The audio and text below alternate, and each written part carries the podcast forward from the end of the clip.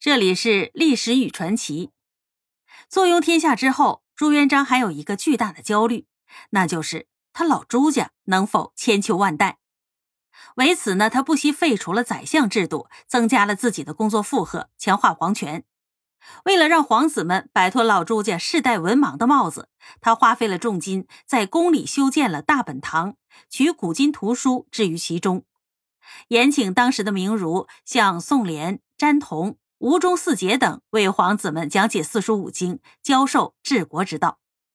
同时呢，又让那群替自己出生入死打天下的老兄弟，比如说功臣徐达等，来教授皇子们的武艺。这样，皇子们就能文武兼修，学贯古今了。在他的细心培育之下，长子皇太子朱标除了缺乏点杀伐果断的霸气之外，各个方面基本都符合朱元璋心目当中大明储君的标准。然而天有不测风云，正当朱元璋满心以为自己一手打造的大明帝国后继有人的时候，老天爷却跟他开了个玩笑。洪武二十五年，也就是一三九二年的四月，皇太子朱标去世了，年仅三十八岁。这一年，朱元璋已经六十五岁了。白发人送黑发人，这本身就足以让普通人撕心裂肺。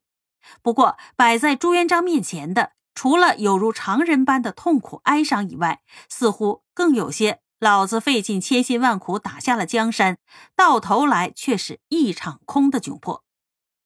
在嚎啕大哭了一场之后，他的思想产生了质的变化。杀伐果断这个标签几乎是历史上开国皇帝的共有特征，明太祖朱元璋更堪称是其中的代言人。不过呢，皇太子的骤然离世，却让处于暮年的朱元璋少了几分以往处理政务时的果决。关于朱标去世以后谁来继承老朱家江山的问题，朱元璋表现的尤为的矛盾与焦虑。在他下令编撰的《祖训录》当中有这样的记载：“凡朝廷无皇子，必兄中弟及，须立嫡母所生者；庶母所生，虽长不得立。”因此上，皇太子朱标去世以后，按照朱元璋自己定下的规矩，老二秦王朱赏理应该顶上。成为下一任的大明储君。不过，老二朱赏到底是个不省心的。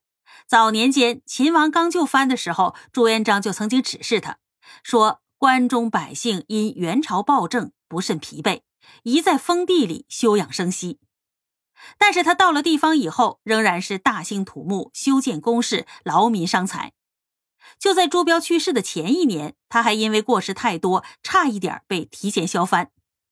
这样的皇储人选显然是极度不受朱元璋待见的，但是皇帝说过的话那就是圣旨，不容更改，更何况是那份被他勒令永世不得修改、作为后代行事最高准则的祖训录。所以说，到底选谁来当继承人，朱元璋心里那是极度矛盾的。最后，他决定将这个困惑自己多时的大问题拿到朝堂上去讨论。毕竟，大明未来的皇帝不仅仅是属于老朱家的，更是领导天下的。作为辅弼君主执政的大臣们，他们也是有发言权的。或许是看出了朱元璋的无奈和矛盾，也担心随意投票决定哪位藩王晋升皇太子会引起其他藩王日后的打击报复。